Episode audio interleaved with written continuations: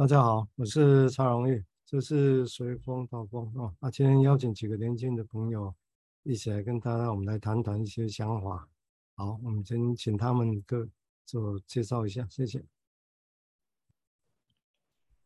大家好，我是世明。大家好，我是白瑞瑜。大家好，我是彭明雅。大家好，我是张博健。大家好，我是王思香。好，感谢哈。我们今天跟五位年轻朋友来谈谈一些想法啊。其实主要是谈我们的想法，只是说当然是有一个一个媒介了哈。那我们最近这个媒介，我们还是以赵守安出版的第一本书《泪水里的阴影：脚印、茫然与恐怖》哦，这是谈儿童跟少青少年的一些想法。那我们今天还是以第五章的王明志心理师谈的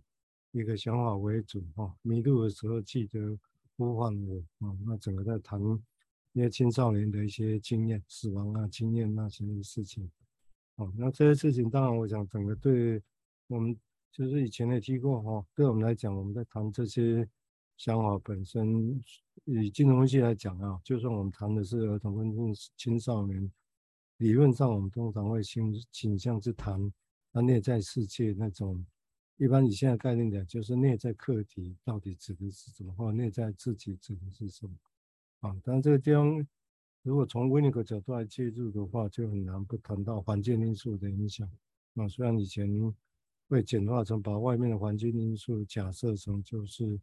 好像变成都已经内化了这个情境啊，但是环境因素。很难难不避免不谈了哈，尤其青少年，然后小孩子长大之后，整个环境相对的影响，那环境是不是带来多少的一个剥夺，一个剥夺或者过多的一个侵犯啊？这些难免都会是会受影响的一些材料，只是内在跟外在这中间怎么样去平衡啊，会有怎么样结果？其实这个没有，目前来讲没有大家想象中的那么容易就可以把它谈清楚了啊。这个就是我们今几个年轻朋友一直在谈这个话题的原因，好啊，那我们接下来我们就先请市民先谈谈他的想法，谢谢。好，嗯，我这边其实有点想从上周的一些谈话继续延续，是在上周我其实有很深刻印象是，呃，瑞宇有提到一个意向，他说，嗯，好像，因为如果没计算应该是瑞宇，就是有提到说，好像。青少年的这个阶段，好像有一种破茧而出的感觉，好像他们在因为他们的这一个历程的时候，然后，呃，好像从从蛹里面要去羽化的那种感觉，这个意象，我上周听到的时候，觉得还蛮，呃，这对我来说印象深刻，甚至会到今天，在今天在准备的时候，我也都觉得还是很想继续延续这个意象，继续的往下探，我觉得。嗯，从这边出发的话，我会觉得那从这个意象开始，然后我也会觉得好像，呃，青少年的这一个好像也进入到这个有结蛹的这个状态，都让我觉得说，哦、呃，好像连接到在明治心理师当中，明治心理师的文章当中所提到的阻抗的这样的感觉，我会觉得说好像，呃，我就觉得这个当这个意象进来之后，就变得好不有点让我的。观点会有点移动一下，是说这个阻抗好像会不会也是，嗯，在这一个时期，嗯，人们在在青少年这个时期中，它是一个其实可能也是一个重要的，他必须，嗯，他也可能面对信念的挣扎，然后呃，面对呃，可能在临床上面也好，或者是他在他的生活上面也好，他有面对着很多的抗拒的感受。啊，或者是心里面他没意识到的这些阻抗，可是其实他其正在要去经历，要去呃更羽化出来，他要成迈向走向成人的道路。那我就想要就抛一个影子出来，就是好像说，是不是今天如果伙伴们呃觉得这个呃意意向有趣的话，是不是可以继续从这边有更多的联想等等的？那我就先说到这里。啊，对，我想，但但是当然一个有趣的现象就是说，就是我们先前也提过，就是相对来讲，就是精神分析对青少年的理解，相对儿童跟跟大人来讲，其实是很陌生的。其实坦白讲，这个理论某种程度还是算匮乏，应该还是处于匮乏的状态。啊，那至于刚刚提到的那个“阻抗”这个词，这也很有意思了哈。所以有时候，当然这是我们习惯的用词啊，也应该也会继续被用。只是有时候这个词就变成一个很巧妙的东西，包括刚刚市民也提到，啊，那这个“阻抗”到底这个字眼、这个现象存在的时候，对于我们要来讲这东西的经验，给其他人去理解、去想象的时候，这个字眼到底带来的是一个怎么样的好或坏呢？其实应该都是。比较抗拒的比较多啦，哈，啊人家说抗拒，我们就说对，你看你就真的抗拒，这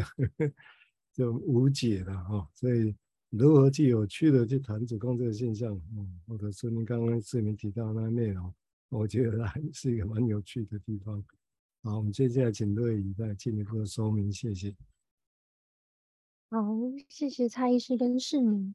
那我接续刚刚市民提到的这个阻抗。呃，在明治心理师文章中，他提到阻抗，这也是某一种逃避现实的状态。然后就让我想到上周我们谈到关于理想性的课题这个话题，就是蔡医师有提到一个临床现象是，如果早期经验到创伤的人，他的理想性可能会很高，然后通常是不符合现实，而且可能会呈现出来的是一种很大的破坏力。然后关于这点，我就在想。在早年心智还不足以成熟到能够抵挡或是理解创伤发生当下的那个伤害的时候，好像对当事人来说都是具有太剧烈的破坏性。然后就接着想到，那么他们长大之后慢慢长出来的那个理想性是什么样貌，以及为什么需要不符合现实呢？好像。谈到现实，就会太贴近创伤的现场，所以这个理想性越高，好像也越能离太痛苦的现实就越远。就是选择单单只看到一面，然后不愿意看到另外一面，这样的理想性可能会跟自己也想要逃离的一种经验很类似。那那个经验可能是失落的，或是痛苦的。然后就接着想到，就关于找到理想性的课题跟。难以接触现实，两者之间的关联性是什么？就是如果以趋乐避苦来看，人会本能的靠近自己感到舒服或者是愉悦的对象啊、环境，或者是可能做选择的时候他的考虑条件。那趋乐避苦是一种本能性，好像冥冥之中也让自己远离了那种不尽理想的现实。那寻找到理想的课题。那美好幻想就实现了。那假如没有寻找到，好像就会持续在寻找的路上。这感觉是一种可以呃肉眼观察到的现象，可能是不重复不断发生。然后在没有新的东西进来之前，打断这个回路之前，它可能会持续的进行。就好像也是一种不断不断要避开现实情境底下可能会体验到的那种痛苦。或是令人失望的感觉，可能就会让人觉得好像有一种嗯，在阻抗或是想要回避现实真实的那种感觉。那听起来就很像是一个很原始，然后又很单纯，可是又实际上又很复杂的一个起始点。嗯，那我先想到这里。啊，谢谢瑞的延伸哈。我想这地方会一个很重要的地方，就是大家临床上应该常碰过的。我把它先简化成一个意象来想的话，是说，常常我们会看到有些人，我们就觉得他眼高手低，啊，就是眼睛世界很高，对自己的眼界很高啊，期待很高，理想性很高，但是他的手低，他的现实执行能力不佳，可能很多因素啊，不见得是。能力本身的问题，反正看起来结果就是手低，没有能力去整合啊之类的东西。那这个东西就麻烦就来了，这个是现实嘛？这个现实是手低，有一个理想是眼高，那我们怎么办？我们常常会简化，如果我没有细想这个事情，刚刚的情况，我们容易就以为眼高手低，那既然就要赶快让他适应现实啊，把他眼睛拉低一点，适应手高的地方，他就会可以比较过得快乐。但是是这样吗？不会啊，那个所谓的阻抗，那怎么办？哦，所以这地方还有一还有一些值得细想。我只用这个我用这个意象哈来来凸显这个事实。好，我们接下来请明雅再进一步说明，谢谢。嗯，我觉得刚刚就是世明提到的那个破茧而出，对于青少年时期的这个状态，我自己在读这一篇就王明志心理师的文章的时候，我其实会很直觉的想到一个可能在我们在呃督导或接案的时候很常用到的词，尤其在对青少年的时候叫分化，所以我也在想，就是呃。文章中的之一的暴风雨，好像人也要经过这个暴风雨，才能够继续寻找，然后继续产生有更大的力量吗？或者是能够寻得自己的小世界吗？就如同文章中所提到的，青少年在这个时期很容易着迷，投入于某一个事物，或者是被某呃可能被群体吸引的那种感觉。然后，呃，我直觉想到“分化”这个词是，是是说，我们好像在青少年这段时期，我们好像也在同时也面对着对于主要照顾者的分化的过程，好像也在逝去某些东西，某些东西不见了，或者是嗯、呃、消失了，或者是不需要了的那个过程。所以，我觉得这部分也让我在思考这个暴风雨。对一个青少年或者是一个呃一个人即将要达到或许未来成人之美的那一个阶段，好像是需要很很长时间，然后也需要面对一些分化的历程。对，这是我想到的。谢谢。刚刚您也提到这个议题哈，嗯。分化的时候，我想到了另外一个词，就是整合。但这地方很有趣的现象，就是说，到底我们整个，如果就细胞一从一个细胞变成很多细胞，然后很多细胞再变成一个系统啊，有些神经系统、血管系统，那这当然里面是的确从一个细胞有分化的意图在这里头。但是如果我们从一个人是从脆片，如果像胃口。反在描绘一开始生命早期经验是挫伤、是挫败的，是心脆的，没有是脆片。那这些脆片到底它长大的过程，我们一般想象的是整合啊，是整合。当时什么样整合？有时候概念，那我们有机会再细谈啊。但是这个将我讲整合，那这样分化这个概念就不是个就是对对立的嘛？倒也不一定。所以如果从这个地方来讲整合，刚刚没有提到分化。一起看着这两个词，好像被人要一起来想，一起来观察哦，这是我刚刚的一个想法。好，我们接下来请慈香再进一步说明，谢谢。好，那呃，我就接续伙伴跟蔡师的呃刚刚说的。那一开始，嗯、刚刚蔡师说到环境因素。然后确实在呃，在那个青少年时期，真的有一种哎内外在现实的某一种挣扎。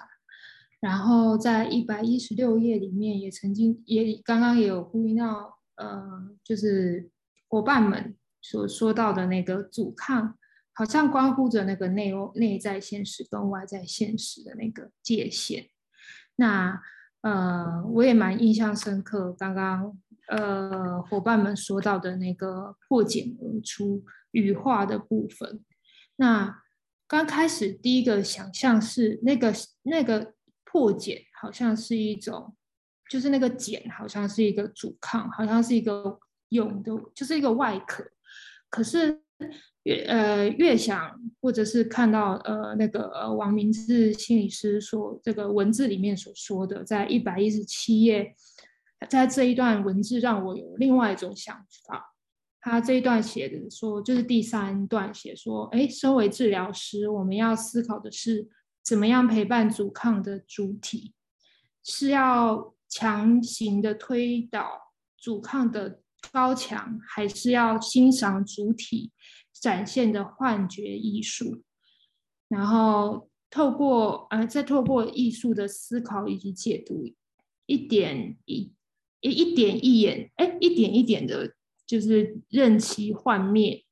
然后陪伴的个案逐渐清醒的过程，却不让他让其发呃让其发现这样。然后我就会在想说，这个破茧而出，好像是一种表演，或者是好像是一种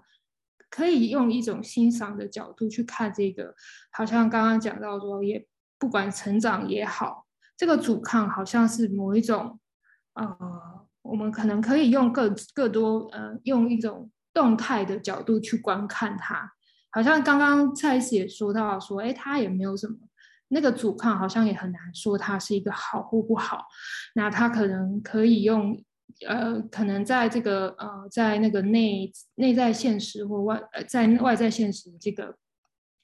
这个呃，在这个挣扎，或者是在在这个在处理在这个界限当中，好像他也在。摸索，然后我们好像要怎么样去陪伴，或者怎么样去跟他发现或去呃探索，好像更是更是呃，可能在这个在这一篇文章里面，我好像看到这个部分这样，然后我也蛮想听听看其他呃伙伴怎么说。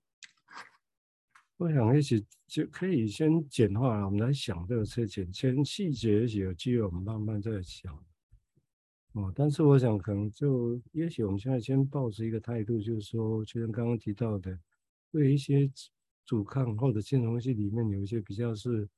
其实是负面的一些语词，最好我们还是从它的两面性，说其实它本它存在有它的功能，但是虽然也带来了一些后续的局限，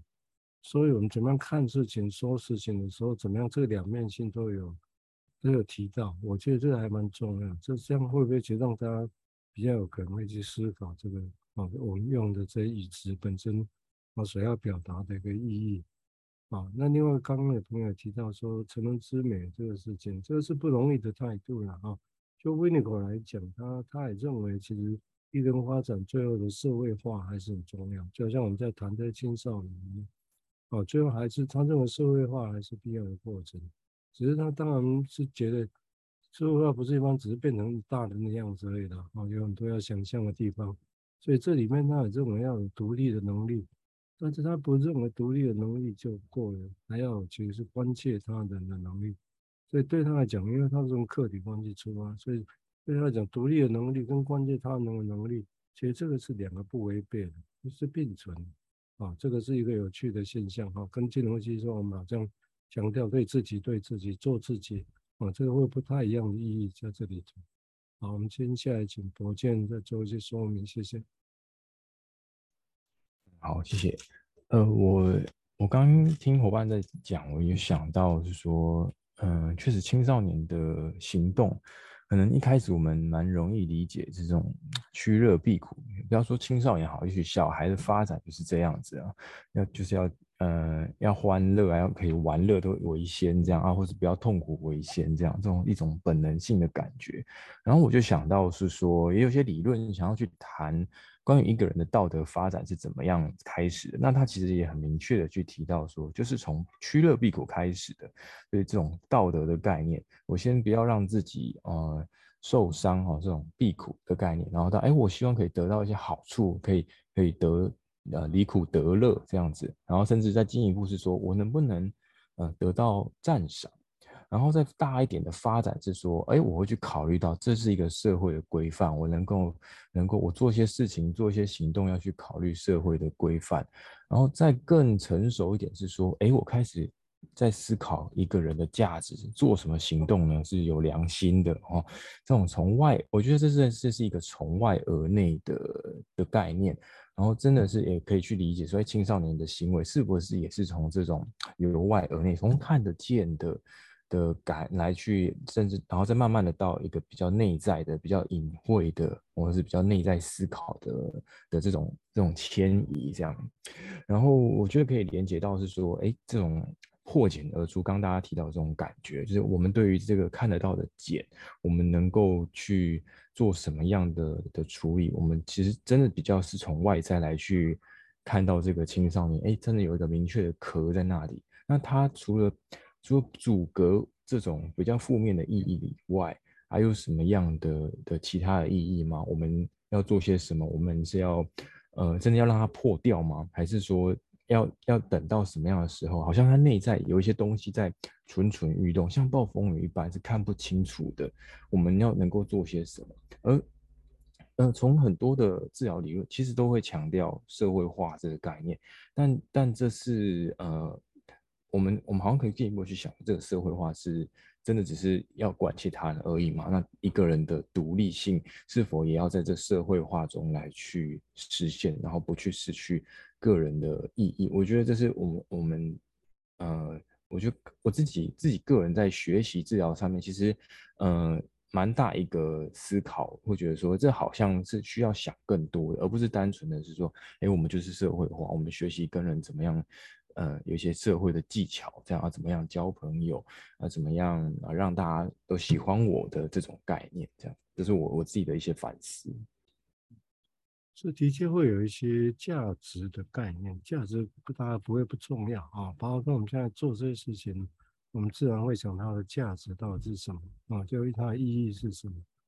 那这个地方当然就会，当时谈这个价值的时候，有时候我们就要谨慎，包括刚刚社会化那些，然后被当作一个价值来看。但是地方有时候就是要同时想象的是说，因为任何的价值来讲啊，包括你看台湾同志运动这个来讲，这些都是一个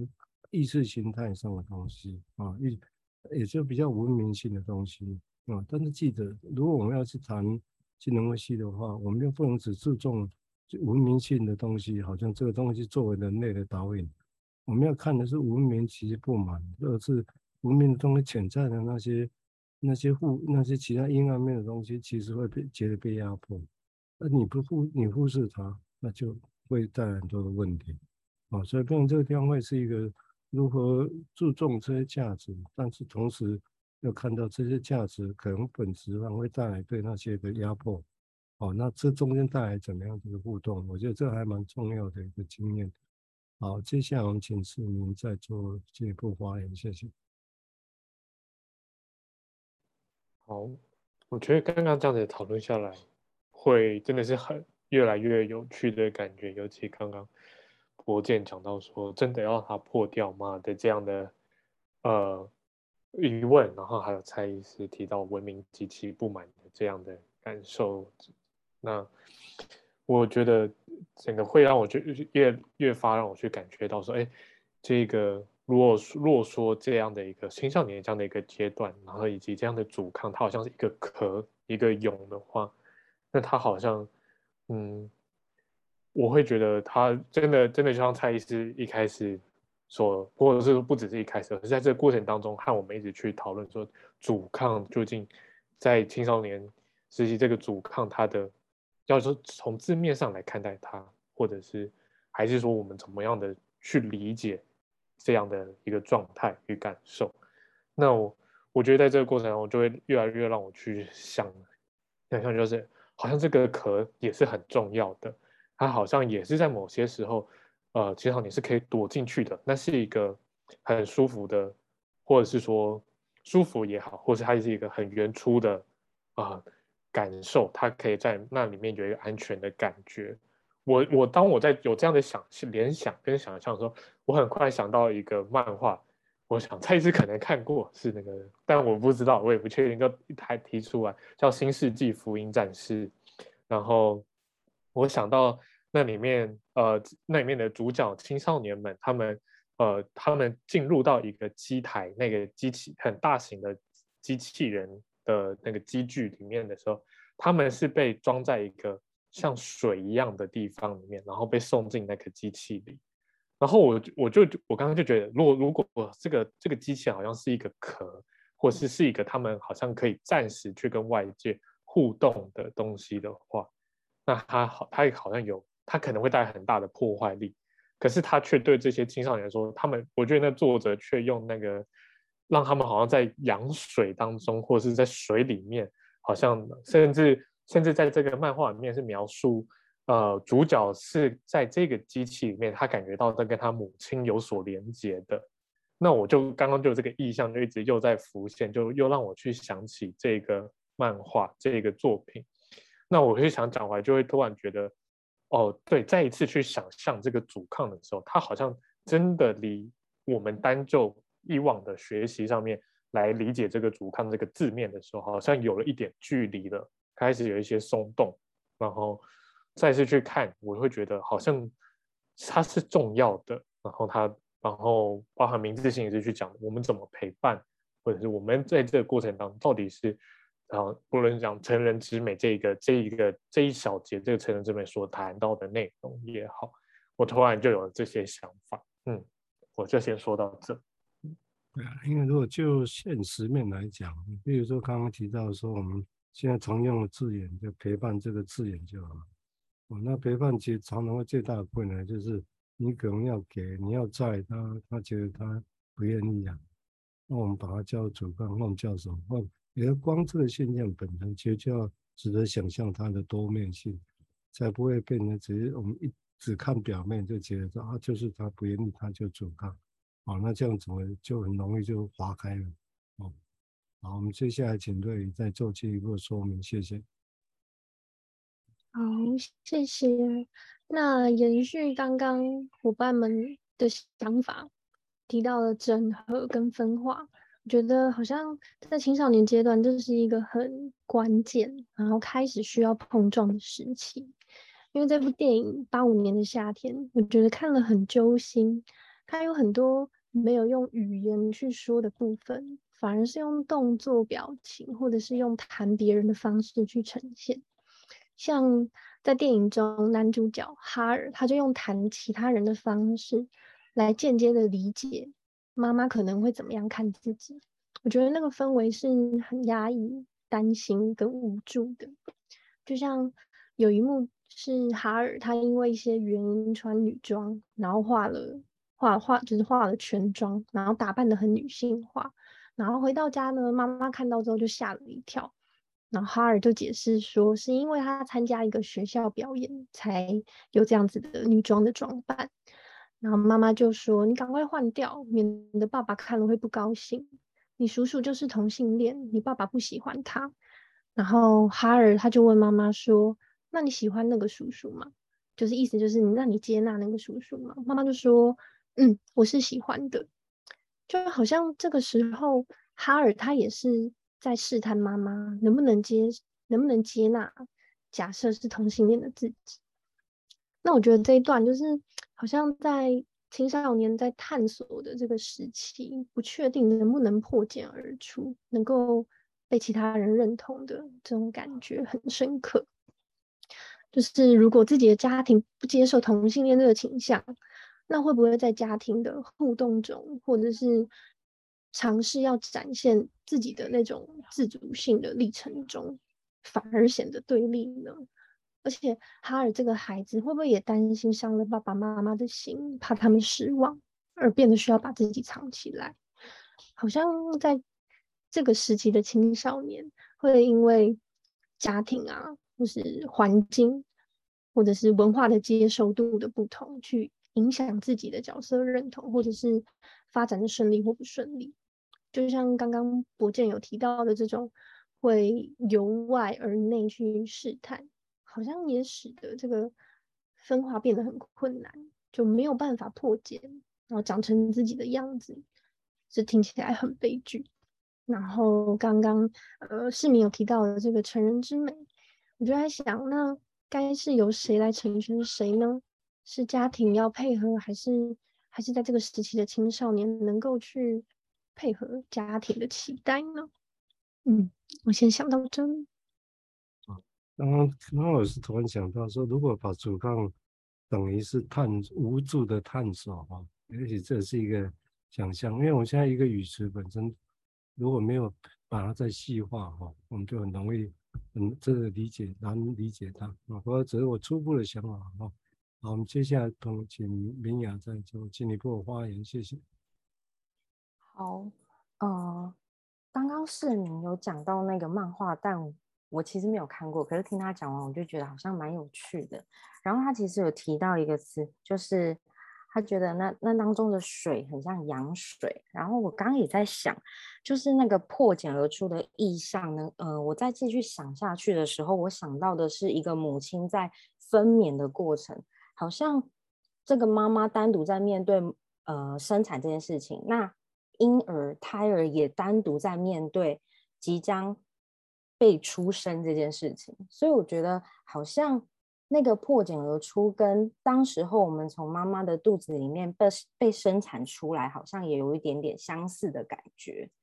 对，然后，嗯，好像在跟妈妈的形体分离的时候，好像同时也失去了某一种呃子宫的温暖，或者是子宫的保护，好像好比说我们。也要即将来一场暴风雨的那种感觉，对，所以刚刚伙伴们提到的，会让我想到那样的场景，或者是呃连接到那样的意象，嗯，好。啊，嗯嗯，这个是一个暴风雨，这常常是用青少年的哈，只是这个是什么，或这个意，这当然还有机会，我们都还会再细讲的哈。好，我们接下来请慈香再做进一步的发言，谢谢。好的，那个接续的伙伴的呃分享，就是我刚刚听到呃博建呃说到说呃社会化，然后我就想到这个社会化到底可以呃我们这个这个词其实可以细想细讲蛮多的，就是。嗯呃，虽然呃蔡医师刚刚讲到说，哎，意识形态，但是我第一个想到说，第一个社会化的感觉，其实，呃，第一个社会化的情形，其实就是我们可以跟另外一个人沟通，就是讲讲话，或者是手手手手舞足蹈，好像就是那个就已经是一个社会化的情形。所以我一直在想说，哎，什么是社会化？我是想这个词。然后也会想说，那个，嗯，对，就是呃，因为这个社会化又连接到刚刚市民所说到那个新世纪福音战士，那确实那个作品其实在讲一个青少年这个长大成人的那个状况，然后嘴里说着不能逃避，但是呢，他搭上了那个机台。那个男主角就躲上，躲到了妈妈的那个羊水里，那个机器人的壳里。然后，即便不是搭上机台的那那那些青少年女们，那些就是旁边的呃成人们，好像即便他们都已经是外表是一个大人了，却好像是没有办法沟通，或者是在言语上面是好像是。就是很难去有一个，好像有一个障碍在，那我就会连接到我们今天好像讲到的那个阻抗，或者是也许你刚刚讲到的社会化。说实在，就是好像，呃，嗯，我们如果以不是意识形态的角度来讲，其实好像也可以讲到最最初始的那个样貌到底，嗯。就是可以沟通，到底是或者不能沟通，到底是发生了什么事？怎么能怎么怎么成为一个社会，或者怎么样能够一个，就是刚刚讲到的环境，是不是有一个呃呃呃连接这样子？好，那我分享到这。好，那我们谈社会化，当然并不是一个强迫式的哦，而是说这个有一个过程，最后会那样子。但是那个程度啊，或者怎么样，好像应该都有很大的差别性在这里头啊。我想，那因为如果把它变成强迫式，就变得比较奇怪啊。我想，但是好像又必须有这个过程。好，我们最后请博建再做说明，谢谢。好，那我觉得那个市民联想到这个漫画《新世纪福音战士》，我觉得蛮有趣的，就是这个联想其实。嗯，就是呼，就是在讲是说，哎，这个机这个机器人的设定，其实是我印象中啊，是活生生的。我我觉得蛮有趣的，是蛮呼应，就是说我们现在其实也在想象说，阻抗这种。活生生的感觉，它有自己的意识跟能量。其实那个机台也是这种设定。然后我觉得市民形容它就是说，哎，这是一种跟外界互动的方式。然后其实操控这个机台很不容易，因为有时候你你会爆冲，你又不晓得为什么会这样。然后你只知道好像跟这个机台自己本身的的的活性，它的能量是有关的。然后于是主角得去想办法跟它有一个好的。的默契之类的这样子，我觉得这这联这联想蛮有趣的。然后另一部分是刚刚其实瑞宇提到的是关于这个穿女装的戏的的片段，就是这书里面提到的。那我好像这些青少年的一些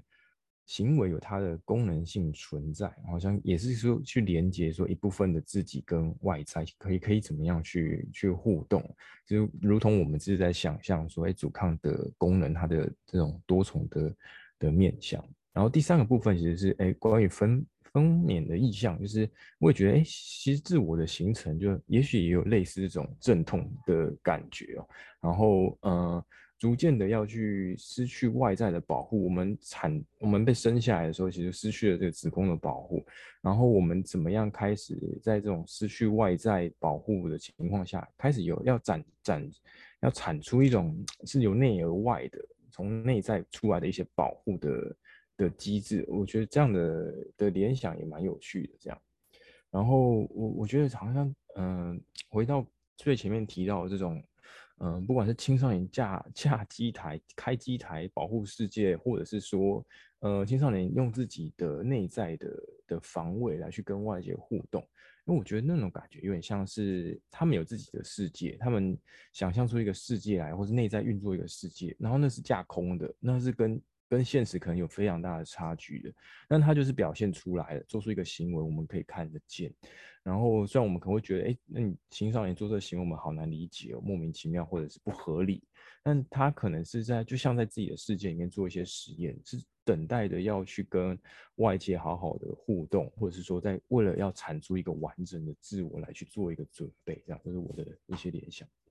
啊，我想因为时间的关系哈，这也差不多。不过最后提到，就以那个新世纪福音战士那个驾驭，好像是机器哈，但是对青少年来讲，驾驭自己的身体哦，驾驭自己那本能的反应，